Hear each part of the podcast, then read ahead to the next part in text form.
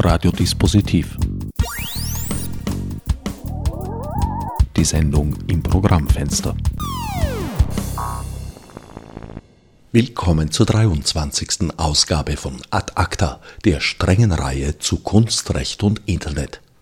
Nachdem wir in letzter Zeit vermehrt über den Begriff des Patents gestolpert sind, wollen wir diesmal einen kleinen Ausflug zu diesem Thema wagen. Francisco de Sousa Weber ist aus mehreren Gründen in die wundersame Welt der Patente geraten. Welche Erfahrungen und Erkenntnisse er dabei gewonnen hat, wird er im Folgenden schildern. Chico, du hast dich jahrelang mit Patenten beschäftigt, hast Projekte gemacht in diesem Bereich. Kannst du vielleicht kurz erklären, worum es da gegangen ist? Na, das klingt jetzt sehr umfassend, dass ich mich damit beschäftigt habe. In Wirklichkeit äh, habe ich mich auf eine sehr spezielle Art und Weise damit beschäftigt, nämlich äh, mit der Problemstellung, die Profis, die mit Patenten arbeiten, sozusagen haben, dass sie bei verschiedensten Fragestellungen möglichst gut und umfassend Dokumente in einem Pool von 100 äh, Millionen solcher Dokumente wiederfinden können. Und die Tatsache, dass diese Patentdokumente sehr komplexe äh, Sprachgerüste sind, äh, macht sie in Wirklichkeit sehr ungeeignet dafür, mit unseren herkömmlichen Methoden gesucht zu werden. Zum Beispiel, wie es jeder kennt, äh, Stichworte in Google einzutippen, um ein Dokument äh, mit hoffentlich dem gewünschten Inhalt zu finden. Das ist sozusagen bei Facebook-Seiten schon relativ schwierig geworden mittlerweile, äh, aber bei Dokumenten, die gespickt sind mit speziellem Vokabular, ist das natürlich noch umso schwerer. Und der Anwendungsfall der Patentsuche ist einer, der meistens äh, wirtschaftlich sozusagen sehr groß ist. Das heißt, da hängt sehr viel Geld daran, ob da jetzt wirklich alle Dokumente gefunden werden oder nicht. Und daher ist dieser Anwendungsfall der Patentsuche einer, der äh, für meine Arbeit sehr stimulierend war, nämlich äh, sich mit äh, verschriftlichter, digitalisierter äh, Information sozusagen zu beschäftigen und wie man am besten damit umgeht und wie man den Computer dazu verwenden kann oder eine Maschine dazu verwenden kann, einem dabei zu helfen. Ja. Bei der Suche nach Patenten geht es darum festzustellen, ob eine eigene Entwicklung eventuell schon Vorläufer hat, die man da berücksichtigen müsste. Genau, das ist der klassische äh, sogenannte Prior Art Suche. Fall, äh, bei dem man, äh, wenn ein Anmelder daherkommt und sagt, ich habe äh, dieses oder jenes erfunden, muss einmal festgestellt werden, ob das nicht schon irgendwer anderer erfunden hat oder der Antragsteller womöglich gar nur irgendeine bereits existierende Information versucht noch einmal unterzubringen.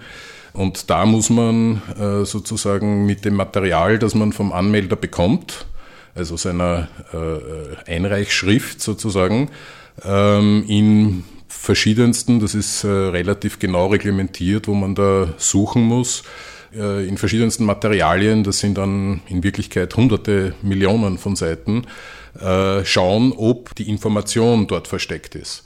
Und das ist auch in Wirklichkeit das Schwierige, weil es geht nicht darum, die idente Schrift irgendwo vorzufinden. Das wäre ein anderer Fall in, in der Plagiatsuche zum Beispiel, wo es wirklich darum geht, äh, ist eine bestimmte Formulierung irgendwo vorgekommen. Das wäre leichter. Das wäre, ist, schon das ist relativ schwierig äh, in Wirklichkeit, äh, aber es ist wesentlich leichter als äh, sinngemäße Information in einem anderen Dokument, das vielleicht 20 Jahre alt ist, wo gerade technische Dinge ganz anders beschrieben werden.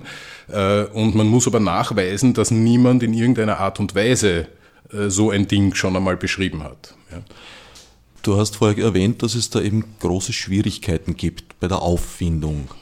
Widerspricht das nicht irgendwie der Idee des Patents, nämlich zu sagen, das ist jetzt meins und wer das auch machen möchte, der muss mir dafür zahlen. Dafür möchte ich ja eigentlich auffindbar sein, theoretisch.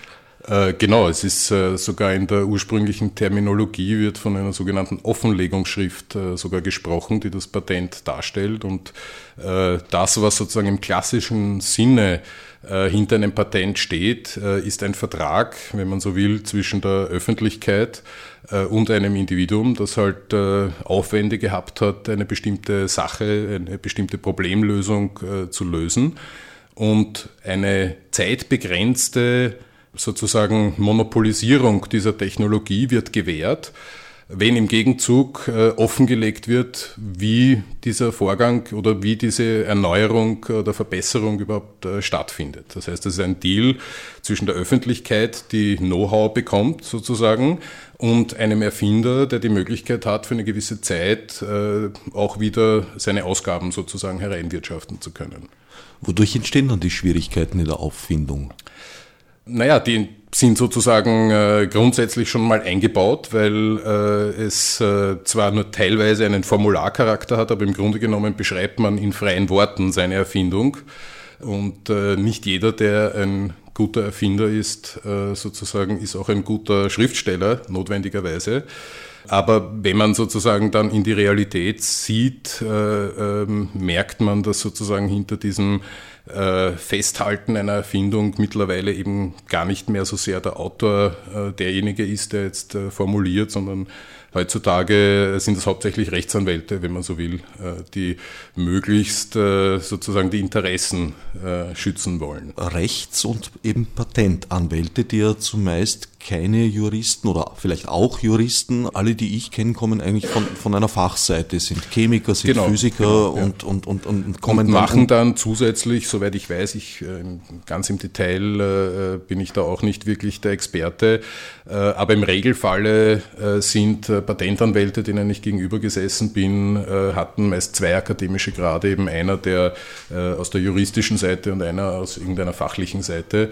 Und das hängt dann davon ab, was der jetzt eigentlich ist, ob er ein juristischer Ingenieur ist oder ein äh, chemischer Rechtsanwalt. Ja, so. Seine Aufgabe oder ihre im Falle einer Patentanwältin, soll es vereinzelt ja auch geben, wäre praktisch einerseits herauszufinden, ob das jetzt in bereits bestehende Patente eingreift, das heißt mit anderen Patentinhabern und Inhaberinnen etwas abzuklären und vielleicht auch pekuniär zu regeln sei.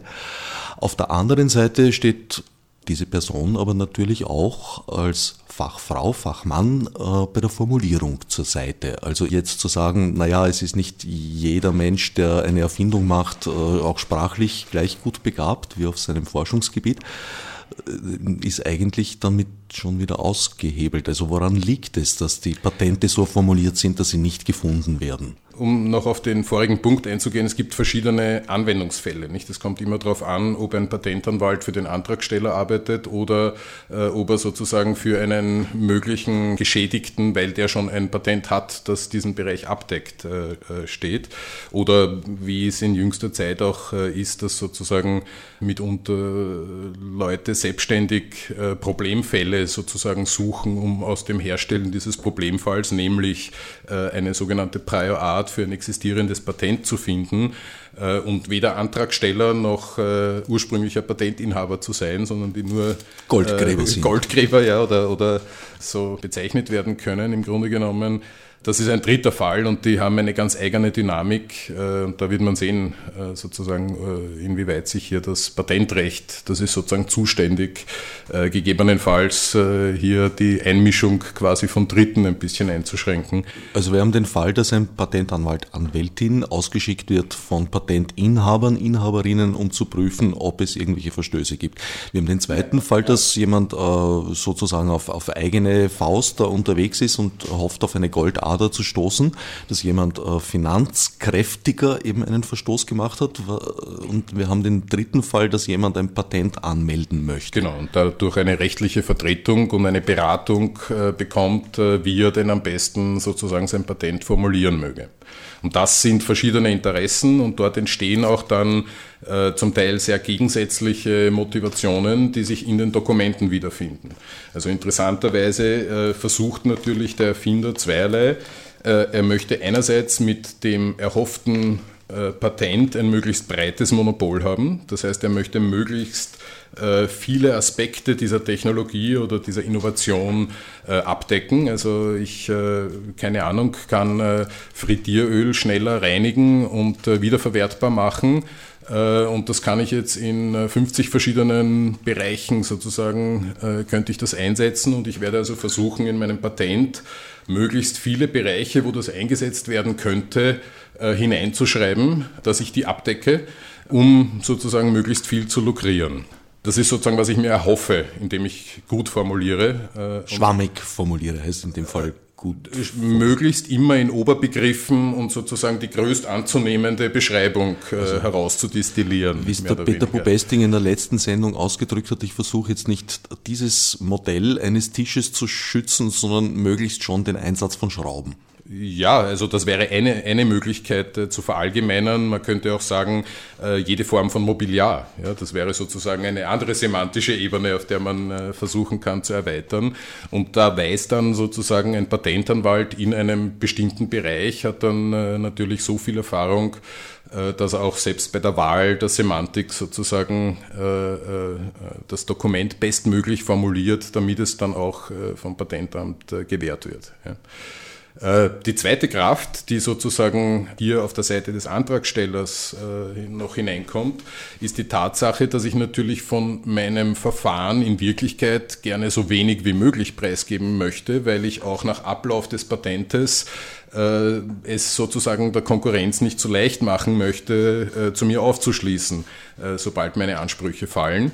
Äh, das heißt, äh, die Mischung mehr oder weniger aus äh, undeutlicher Verallgemeinerung, wenn man so will, kann bei exzessivem Gebrauch zu Patenten führen, die man sozusagen selbst nach mehrmaligem Lesen wahrscheinlich nicht einmal sagen kann, was hier überhaupt patentiert wurde.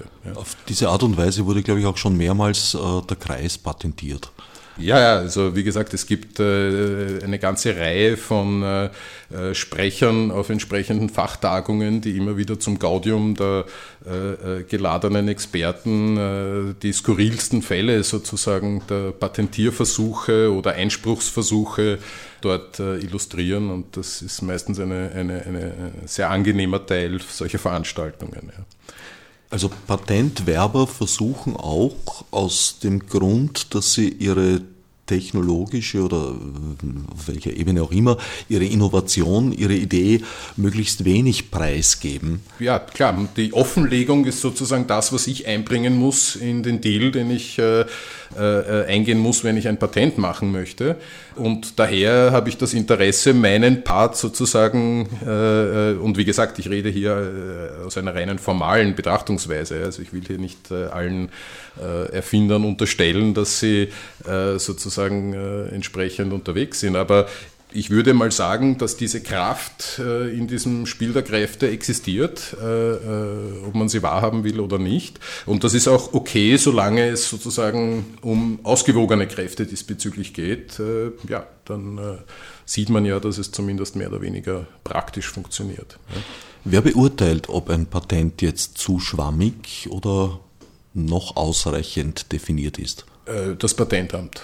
Äh, indem es äh, ein, ein, ein, Patent gewährt oder eben nicht. Ja. Also wenn es nicht äh, äh, gewissen formalen Kriterien entspricht, also wenn zum Beispiel die, äh, wie es heißt, Höhe der Erfindung nicht gut genug ist, ja, also wenn es nicht besonders genug ist, bekommt es kein Patent, aber auch wenn nicht ausreichend gut erklärt wird oder wenn nicht genug Referenzen auf entsprechend wissenschaftliches Hintergrundmaterial und so weiter geliefert wird.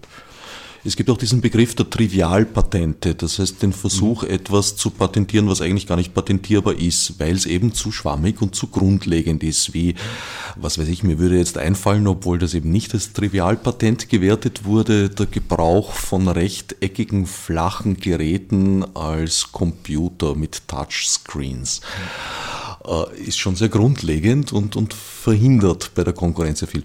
Äh, Gibt es jetzt nicht auch hier das Schlupfloch, dass ich sozusagen von Patentamt zu Patentamt eile und versuche, die dortigen Patentbeamten über den Tisch zu ziehen durch äh, listig gedrechselte Formulierung? Das halte ich äh, für etwas konstruiert. Äh, schlicht und ergreifend äh, ist, es so, dass sozusagen jedes Patentamt ist zuständig für den Staat, für den es steht, mehr oder weniger.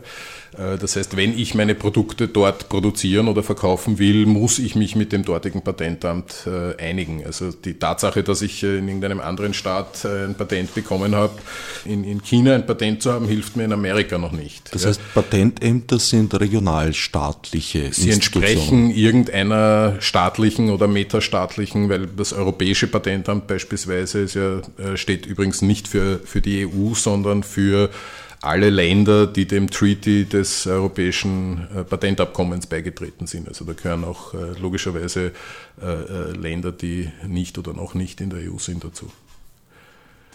Man versucht, nehme ich an, generell also eher globale Konstrukte zu schaffen.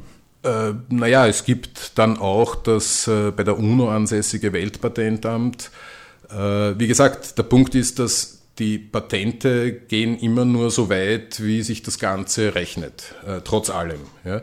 Ähm, es ist so, dass, äh, und das betrifft auch zum Beispiel diese Trivialpatente, es werden ja nicht mehr einzelne Patente gemacht, sondern äh, sozusagen in der wirklichen Industrie werden Portfolios geführt von äh, verschiedensten Patenten, mit denen dann versucht wird, strategisch und vor allem systematisch Know-how-Bereiche abzudecken. Und da haben sozusagen die einzelnen Patente nicht immer den Wert primär äh, äh, sozusagen jetzt irgendeine ganz spezielle Technologie abzudecken, sondern sollen vielleicht nur dazu dienen, äh, dass in einem Fall einer, einer Rechtsauseinandersetzung einem möglichen Kläger zum Beispiel es noch zusätzlich erschwert wird, über eine bestimmte Richtung ein ihnen dann wichtiges Patent zu attackieren, wenn sie davor noch fünf andere Patente sozusagen knacken müssen. Ja, also das sind, da gehen wir dann schon ein bisschen in diesen Bereich des Schachspiels hinein, wo man dann unter Umständen Umständen rund um seine Königin ein paar Bauern äh, positioniert, nicht weil es so wichtig ist, äh, dass auch die Bauern sozusagen ihr Feld haben, sondern die sollen halt die Königin schützen. Mir ja. fiele eher Know-how-Monopoly ein. Äh, wie gesagt, das ist das, was man versucht zu erreichen, aber wie wir sehen, äh, es schützt nicht absolut. Also es gibt einfach den Fall, wo ich zwar ein Patent habe, wo ich im Recht bin, äh, wo aber letztlich äh, ich äh, trotzdem sozusagen Geld verliere, weil ich entweder selber nicht so gut mit Geld ausgestattet bin, um mein Recht dann auch wirklich einzuklagen, oder weil irgendwelche Kollateral-Damages, die entstehen, mir so viel schaden, dass ich es dann, dass ich dann davon absehe, sozusagen ein Patent durchsetzen zu wollen. Also man darf jetzt nicht glauben, dass wenn man sozusagen den Patent, den Patentschrieb vor sich hat, kann einem niemand mehr was. Das das hat nur einen Price Tag. Ja. Das kostet halt dann so und so viel, um diese Hürde auch noch zu nehmen, wenn ich beschließe, Telefone zu produzieren, äh, so wie Apple das tut. Ja, dann kann ich mir ausrechnen, wie viel wird mich das kosten, wenn ich die nächsten 20 Jahre nebenher auch noch äh, mich äh, mit Apple als, als, als Kläger sozusagen beschäftigen muss. Aber wenn der Deal gut genug ist, äh, kann ich es unter Umständen trotzdem probieren. Also letztlich gilt hier eine Art Faustrecht des Finanzstärkeren. Ja und nein. Also dafür gibt's auch wieder viele Gegenbeispiele, wo sozusagen ganz kleine äh, dann einen äh, massiven Impact gehabt haben für einen großen und der dann einlenken musste und so weiter. Also das ist schon äh, eine ganze Ökologie von Spezialfällen, die da entstanden ist. Äh, aber ja, von den Großen werden Patente im Portfoliosinne verwendet und das hat sozusagen wirkliche strategische Bedeutung. Äh, und das sind auch diejenigen, die ein sehr großes Interesse haben, dass überhaupt ein Patentwesen existiert, weil äh, in vielen Bereichen oft ganz trivialer Produkte wie Waschmittel oder was auch immer werden Beträge ausgegeben, um das noch weißere Waschmittel, weißer waschende Waschmittel herzustellen oder äh, den noch besser duftenden äh, Duft zu entwickeln, dass es einfach notwendig ist, so viel von diesem Produkt nachher zu verkaufen, dass ich einfach über gewisse Jahre geschützt sein muss, um meine Ausgaben, die ich dafür gemacht habe, äh, wieder hineinzuwirtschaften. In was für Kostendimensionen muss man sich das vorstellen? Ähm, wie gesagt, die berühmtesten davon sind natürlich äh, die pharmakologische Industrie, die Medikamente herstellen, äh, wo also immer wieder gesagt wird, dass das ganze Package, das ist nicht nur das Patentieren, das ist auch diese ganzen äh, Prozeduren, um einen neuen Wirkstoff anzumelden, zu testen und, eine Zulassung dafür zu bekommen, wo also mittlerweile ein Wirkstoff eine Milliarde Dollar leicht kosten kann in der Herstellung. Äh, und bis ganz am Schluss es immer noch sein kann, dass man draufkommt, äh, keine Ahnung, es hat einen äh, Seiteneffekt bei einer bestimmten Gruppe von Patienten und dann kann man das nicht mehr einsetzen. Ja, und in dieser Milliarde haben sicher sozusagen die dazugehörenden Patentaufwände sozusagen auch ihren, ihren gehörigen Anteil. Ist das überhaupt jetzt für den romantischen kleinen Erfinder, der da in seiner Garage sitzt und einen Computer entwickelt, überhaupt noch finanzierbar? Grundsätzlich schon. Also das Patent an sich äh, ist jetzt mal nicht, äh, es kostet natürlich Geld äh, im Rahmen von ein paar tausend Euro, die man teilweise auch sozusagen jährlich, wenn man muss das verlängern, immer wieder zahlen muss. Aber das, sage ich mal, wäre zur Not noch erschwinglich. Was man als Kleiner nicht machen kann, ist diese Form des Portfolio-Managements und daher bleiben einem sozusagen das große Geld, wenn man so will, bleibt einem a priori mal versperrt. Ja. Also da muss man sich erst hinarbeiten und muss äh, möglicherweise selber Einzelpatente produzieren, die dann irgendwelche Technologieherzeuger äh, lizenzieren, die sich selber wieder dann von irgendwelchen ganz großen äh, lizenzieren lassen. Also da ist es so wie äh, in vielen anderen äh, Bereichen auch. Also wenn man Hamburger verkaufen will, äh, muss man McDonald's mit einrechnen sozusagen. Ja. Laufe ich da als Kleiner nicht Gefahr, dann eben von den Portfolios erdrückt zu werden? Also Beispiel, ich erfinde eine super tolle Klebstoffformel, lasse die patentieren, will damit in Produktion gehen und dann kommt eine große Firma zu mir und sagt, ja, ist super, aber mhm. wir haben da jetzt so und so viele Patente aufgehäuft, die leider das schon äh, im Vorfeld unterbinden, weil du äh, einen chemischen Effekt da verwendest, auf den wir ein Patent haben. Äh, richtig, also das kann einem durchaus passieren, dass man als Erfinder sozusagen etwas ganz Außergewöhnliches entwickelt, das aber von der Industrie nicht aufgegriffen werden kann, weil halt gerade irgendeine taktische Marktsituation herrscht, dass derjenige, der äh, sozusagen äh, jetzt diesen Klebstoff brauchen könnte, den zwar haben könnte, aber die Maschine, die er braucht, um diesen Klebstoff auf das Produkt aufzubringen, wird von einem Konkurrenten gehalten und, die, und er lässt ihn das nicht lizenzieren zum Beispiel. Ja, ähm, ja das ist letztlich sozusagen äh, grundsätzlich schade für den Erfinder. Äh, dem bleibt halt dann nur eine andere Strategie äh, aus dem ganzen Kapital zu schlagen. Ja. Werden Patente auch aus der Idee heraus äh, beantragt und geschützt, um Technologien, Innovation zu verhindern? Äh, das glaube ich nicht. Also das äh, angesagte Ziel aller äh, Sprecher, die ich jemals gehört habe von Patentämtern, haben eher die Diktion, dass sie sagen, also die sind dafür da, die Patente, um die Innovation zu fördern. Und es äh, ist auch unbestritten, dass es eine Betrachtungsweise gibt, unter der das sozusagen im Prinzip stimmt. Naja, aber nach der alten Stadt-Indianer-Weisheit, wo der Rauch ist, ist selten das Feuer. Es wird oft anders gesprochen als gehandelt. Äh, ja, wie gesagt, in Wirklichkeit, äh, äh, äh wenn man sozusagen irgendein Ding in eine Seite zieht, äh, zieht die äh, Trägheitskraft äh, in die Gegenrichtung. Also es gibt keine Einzelkraft, die irgendwo vorkommt. Das heißt, äh, wenn ich auf der einen Seite förderlich mit einer Maßnahme für die Erfinder wirken will, wirke ich sicher auch auf eine andere Weise und sei es als Seiteneffekt hinderlich. Und das sieht man zum Beispiel im, im, in diesem Bereich sehr deutlich, dass die Großen dieses ökologische System so dominieren, dass der Spielraum sozusagen, der den Kleinen bleibt, sehr begrenzt ist. Also da macht das keine Ausnahme, das ist wie in vielen anderen Bereichen einfach auch. Ja.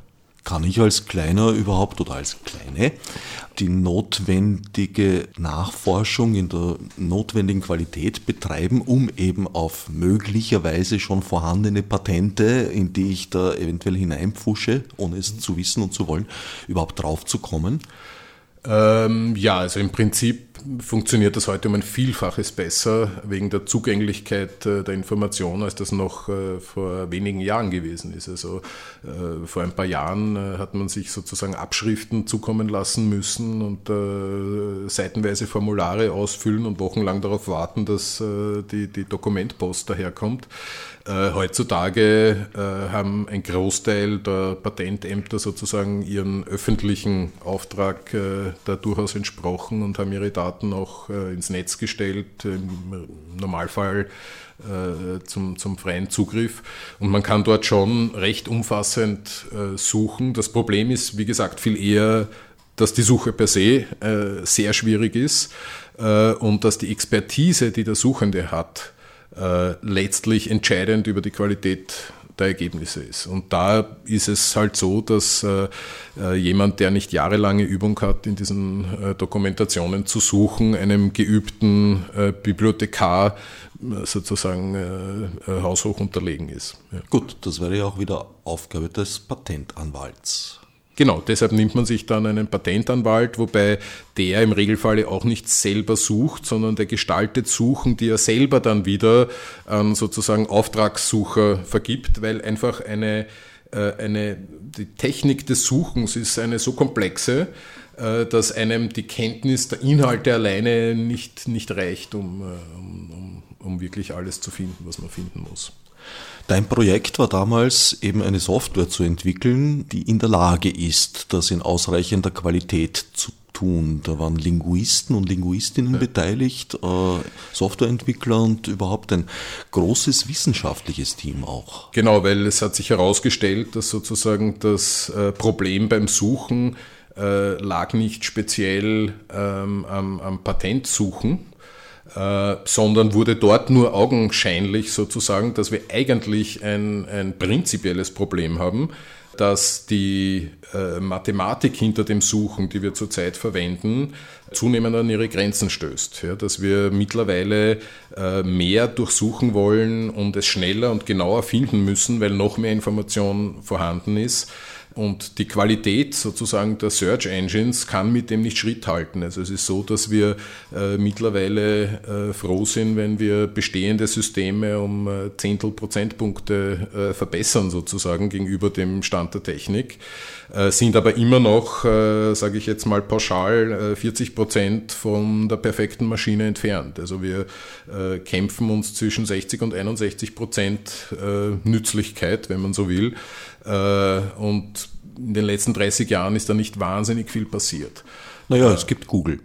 Google hat einen Technologiesprung damals gehabt und hat es damit geschafft, innerhalb ganz kurzer Zeit die bis dahin bestehenden Suchmaschinen, Yahoo, Alta Vista und es war eine ganze Reihe, waren damals drei, vier, glaube ich, die eine Rolle gespielt haben, auszustechen. Seit damals gibt es nur Google, aber wenn ich deinen Worten Glauben schenken darf, dann gibt es ja Hoffnung, dass vielleicht morgen schon jemand anderer kommt und wieder einen Algorithmus der, äh, äh entwickelt hat, der Google so weit überlegen ist, dass Google wiederum unter Umständen vielleicht verschwindet? Naja, das, was man tun muss sozusagen, wenn man äh, jenseits äh, der, der 60 Prozent, die man mehr oder weniger standardmäßig algorithmisch erreicht, äh, erreicht, ist, dass man Zusatzinformationen in das System hineinbringen muss. Und das war das, was Google damals getan hat, indem sie nicht nur die Texte, sondern auch die Links, die auf diese und von diesen Texten weggehen, berücksichtigt haben. Und dabei haben sie als Seiteneffekt sozusagen äh, die semantische Fähigkeit von HTML-Seitenautoren äh, genutzt äh, und haben mit diesen sozusagen Zusatzinformationen ihre Search Engine um genau das bisschen effektiver gemacht, dass sie sich in weiterer Folge auch durchgesetzt haben. Daneben muss man natürlich auch noch wirtschaftliche Phänomene beachten. Also da hat halt alles gestimmt, bis hin zum Zeitpunkt, wo sie begonnen haben, das zu machen, dass sie jetzt sozusagen als größter hervorgehen. Nichtsdestotrotz, bis zum heutigen Tage ist im Kern die Suchmaschine, die auch Google verwendet, äh, um nichts besser oder schlechter als eine x-beliebige Suchmaschine, die man sich äh, entweder als äh, freie Software downloaden kann oder selbst als gekaufte Software erwerben kann. Also alle kochen nur mit Wasser alle, die sich damit beschäftigt haben, wissen, was sozusagen das Formelwerk ist, das dahinter steht. Und die kleinen Dimensionen, um die jetzt die eine Maschine besser als eine andere ist, äh, äh, liegen meistens daran, dass irgendwelche Zusatzinformationen in das System eingebracht werden konnten. Und der Pool, aus dem Google schöpfen kann, natürlich und wesentlich größer klar, ist. Klar, Google hat mittlerweile alleine durch seine Größe und äh, die, die, Umfassung seiner, seiner Inhalte einen praktisch nicht mehr einzuholenden Vorsprung. Sie haben allerdings auch diverse sozusagen gegenläufige Kräfte Kräfte. Ich habe das ja vorher schon mal gesagt, wenn irgendetwas in eine Richtung zieht, zieht was anderes in die andere Richtung. Äh, und bei Google ist das äh, das Problem, dass sie zum Beispiel sich sehr schwer tun, jede Form von semantischer Analyse, die die Ergebnisse etwas verbessern würde, äh, einzuführen, weil sie haben dermaßen viele Daten, die sie in so wenig Zeit verarbeiten müssen. Also sie haben, ich weiß nicht, ob das bekannt ist, aber Google hat die Ambition, kein Service anzubieten, das länger als eine Sekunde dauert in seinem Fragen sozusagen. Äh, und in der Tat, Google ist auch extrem schnell. Sie tun sozusagen äh, auf allen Fronten was dafür, dass es äh, diesen Speed bringt.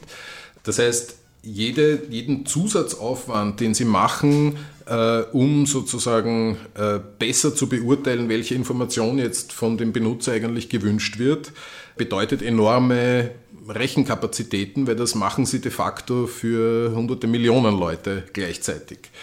Äh, und das hat sich herausgestellt, ist eher ein Bremsfaktor sozusagen, jetzt äh, dort neue Systeme hineinzubringen auf der algorithmischen Ebene. Das, was sie gemacht haben, ist, dass sie auf der Service-Ebene äh, immer mehr Services sozusagen entwickelt haben, aber auf der ganz technischen sozusagen äh, Suchverbesserungsebene äh, haben sie eigentlich unter der Last sozusagen dieser vielen Benutzer das nicht machen können. Und da sind eben die kleinen Spezialanwendungen sind dort ein bisschen gefinkelter, nur die haben wiederum nicht die Tiefe der Daten zur Verfügung, um das auch richtig machen zu können. Ich glaube auch, dass die wirklich tiefen Operationen bei Google fernab der Öffentlichkeit passieren ja, das sind analytische Funktionen, gehe ich jetzt mal grundsätzlich davon aus, die sie machen, um ihr Businessmodell, sage ich jetzt mal im weitesten Sinne, äh, zu stützen. Ja, also auf der einen Seite äh, leben sie davon, dass sie neben den Suchresultaten auch noch äh, äh sozusagen kommerzielle Informationen anzeigen.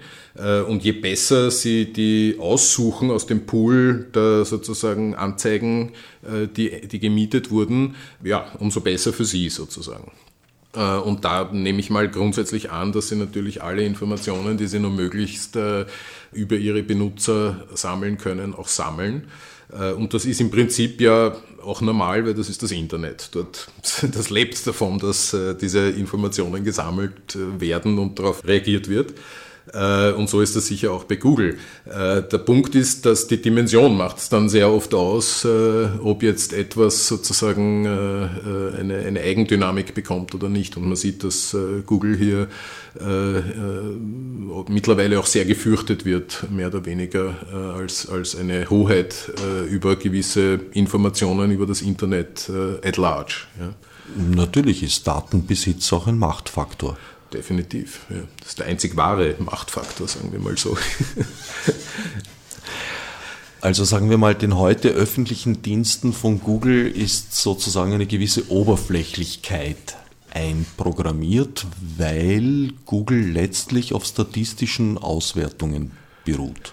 Genau, und weil äh, alles, was wir technisch können, was das verbessert auf der Algorithmusebene, äh, ist ja nicht so, dass äh, sozusagen gar nichts passiert ist 30 Jahre lang. Also es gab äh, verschiedene Wege, wo man versucht hat, und dabei geht es übrigens immer darum, dass ich Verbesserungen ohne menschliches Zutun äh, erzeuge. Weil, dass ich sozusagen äh, äh, Horden von äh, Redakteuren beschäftigen kann, die mir jetzt alle möglichen Metainformationen äh, zu meinen Systemen und Daten eintippen.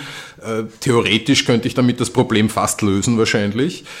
Nur das ist in den seltensten Fällen wirtschaftlich überhaupt der Rede wert. Ja. Obwohl es meines, also man hört es gerüchteweise nicht, dass das bei Google durchaus auch der Fall sei. Natürlich, es ist, es hat die Vorgangsweise Metainformationen zu erzeugen manuell, äh, um bestimmte Daten, die ich habe, aufzuwerten, kann sich mitunter auszahlen. Ja? Äh, und manchmal ist es mir lieber zu wissen, okay, ich muss da jetzt zwar eine Million Dollar hinein investieren, äh, um ein bestimmtes Service aus meinen Daten zu machen, aber da weiß ich wenigstens, dass nach einer Million Dollar, die ich investiert habe, ich dieses Service machen werde können. Äh, wenn ich dieselbe Million Dollar in Forschung äh, investiere, um äh, schneidigere Algorithmen zu finden, ohne Editoren zu brauchen, kann sein, dass ich nach Ablauf sozusagen dieser, dieser Frist draufkomme, ja, keiner hat einen Geistesblitz gehabt und wir haben keine bessere Methode. Also es gibt Fälle und dazu gehört übrigens auch ähm, der, der Bereich der, der Patentsuche, ich glaube, es gibt kaum einen anderen äh, professionellen Bereich, wo letztlich so viel Geld für manuelle Aufwertung von Daten sozusagen äh, fließt. Also da gibt es ganze Unternehmen, äh, deren Asset ist es, dass sie dieselben Patentdokumente zur Verfügung hat und anbietet, äh, die man auch gratis äh, sozusagen vom, äh, vom Internet, von den Patentämtern saugen kann. Nur sind das Patentdokumente, wo alle chemischen Formeln mit ihren Strukturinformationen hinterlegt sind, beispielsweise. Und das kann man sich jetzt vorstellen, das sind sozusagen Millionen von Formeln in chemischen Patenten und in Millionen von chemischen Patenten. Äh, und die haben halt äh, sozusagen äh, Gehirnschmalz und Sitzfleisch investiert und haben diese Daten sozusagen manuell annotiert oder semi-manuell und haben dieselben Daten jetzt in einer besseren Qualität und können daher diese sozusagen verkaufen oder davon leben, dass sie das der Industrie zur Verfügung stellen. Bei deinem Projekt ging es darum, eben eine inhaltliche Suche in diesen Patent Texten, Formulierungen durchzuführen. Äh, es gab da, wie schon angesprochen, einen größeren wissenschaftlichen Stab. Was war da vertreten an Disziplinen? Genau, also Grundsätzlich war es so, dass wir ursprünglich, das äh, soweit äh, hat die Beschreibung war die zutreffend, sind wir losgestartet und haben gesagt, wir wollen eine Software entwickeln, die sozusagen die ultimative Patentsuchmaschine ist. Äh, und wie wir uns dann eingearbeitet haben in das Thema, sind wir draufgekommen, dass äh, es viele Gründe gibt, warum es noch keine perfekte Patentsuchmaschine gibt. Äh, einer der Gründe war beispielsweise, dass die Daten eigentlich dafür, dass sie sozusagen schon relativ lange digital vorliegen, in sehr schlechter digitaler Qualität vorliegen. Also es gibt hier, man darf nicht vergessen, wir reden von äh, Millionen von komplexen Dokumenten mit äh, viele mit mehreren hundert Seiten.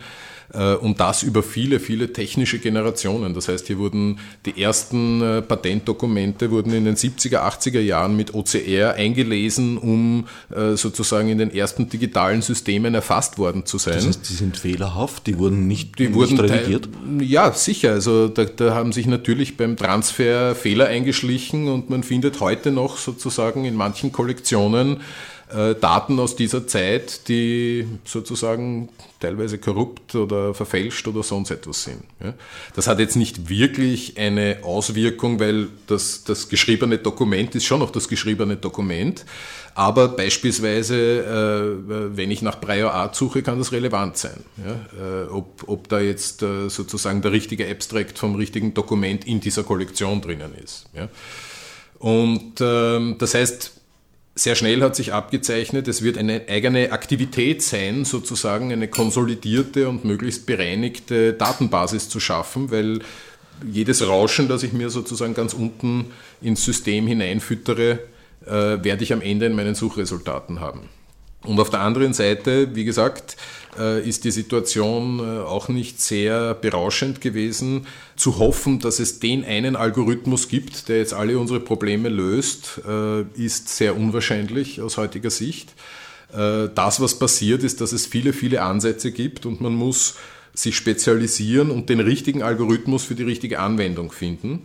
Und um das zu ermöglichen, haben wir versucht, äh, sozusagen uns direkt mit den Forschern an den Universitäten zusammenzutun, äh, die dort eben genau diese Art von Experimenten äh, gemacht haben, die selber wieder sehr froh waren darüber, dass sie bei uns sozusagen eine Art Testbed für ihre Algorithmen gefunden haben in einem realistischen Kontext, nämlich dem der Patentsuche.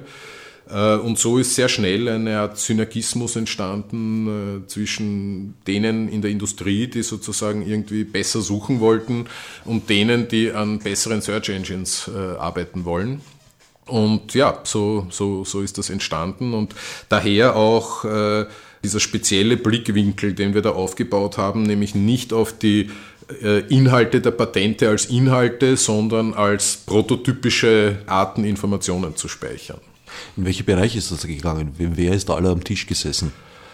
Naja, das waren äh, äh, im Grunde genommen die, sage ich jetzt mal, zehn äh, größten Zentren rund um, um den Globus, die sich mit diesem Thema des Information Retrieval beschäftigen. Etwa einige europäische aus äh, äh Frankreich, Deutschland äh, und, und, und England, aber natürlich auch aus Amerika und einigen asiatischen äh, Universitäten.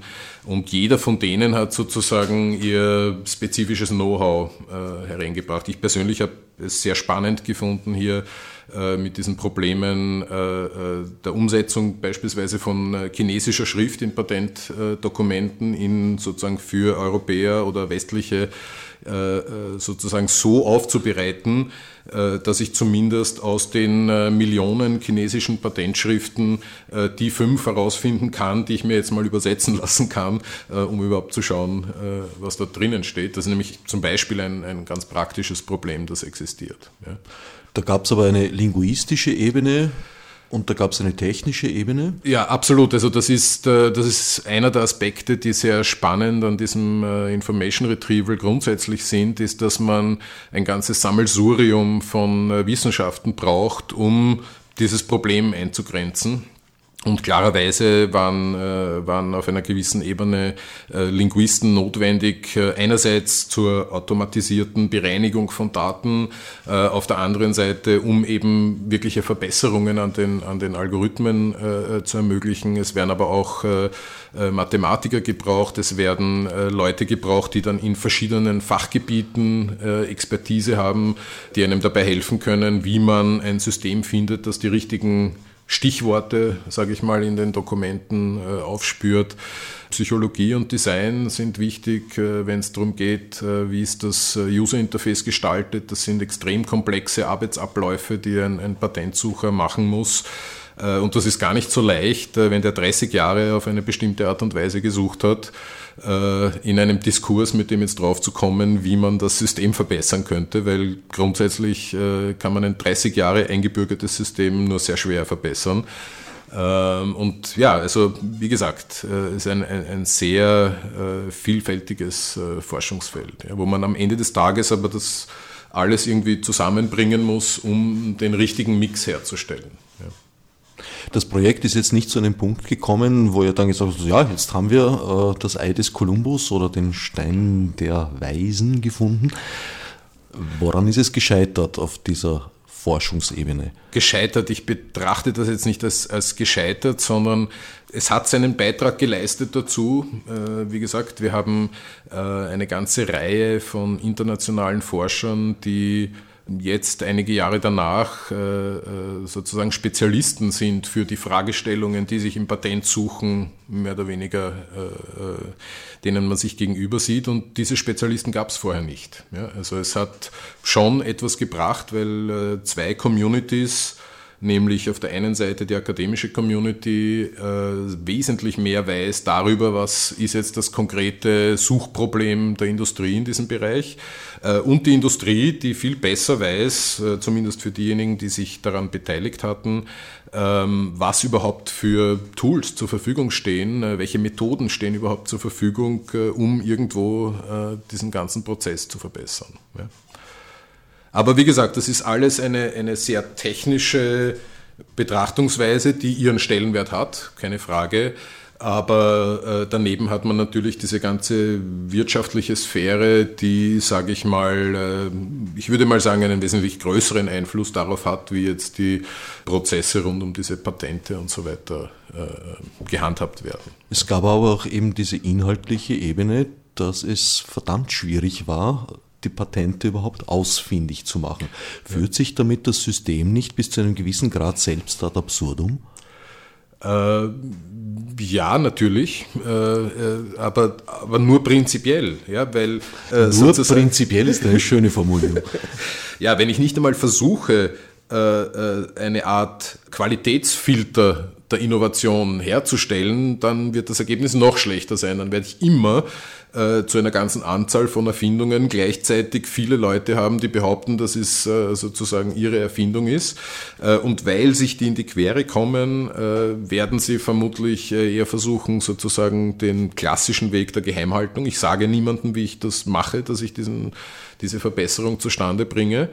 Äh, und das ist, äh, glaube ich, am Ende des Tages genauso problematisch. Nicht? Also das geht dann in, in, in viele Bereiche, äh, weil auch wieder das Geld natürlich regeln wird, wie geheim etwas wirklich sein kann, bis hin zu, wie will ich Richtlinien erstellen, die in einem konsumentenschützerischen Gesichtspunkt sozusagen sicherstellen, dass Technologien nicht eine gewisse Gefahr haben, wenn grundsätzlich irgendjemand ein Interesse hat, äh, eine Technologie geheim zu halten, kann ich auch nicht gut abschätzen, wie groß sozusagen die Folgen dieser Technologie sind. Also das sind, wie gesagt, alles gegenläufige Kräfte, die im besten Falle ein zumindest zeitweilig stabiles äh, sozusagen äh, System ergeben, in dem wir uns jetzt gerade befinden. Also ich gehöre nicht zu den Leuten, die äh, das, das baldige Ende und den Zusammenbruch dieses Systems äh, sehen.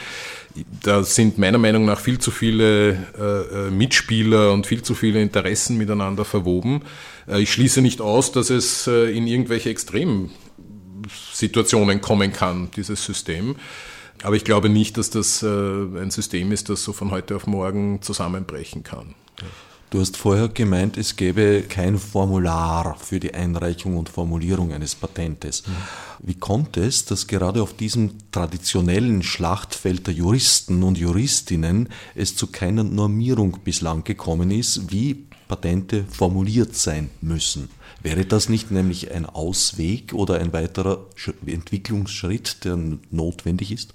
Implizit gibt es das ja, ja weil äh, sozusagen die, die Hürde, die zu nehmen ist, äh, ist, dass das Patentamt, und das wird ja auch dort äh, sozusagen durchaus mit juristischen Augen betrachtet, evaluiert wird, ob der Inhalt meines Dokumentes den Vorgaben entspricht, den Normen entspricht. Kann aber ja. nach allem, was wir jetzt wissen, wie schwierig Patente aufzufinden sind, nur eine oberflächliche Kontrolle haben. Als Chemiker läufst du sozusagen immer Gefahr, dass es schon jemanden gab, der es geschafft hat, die OH-Gruppe patentieren zu lassen.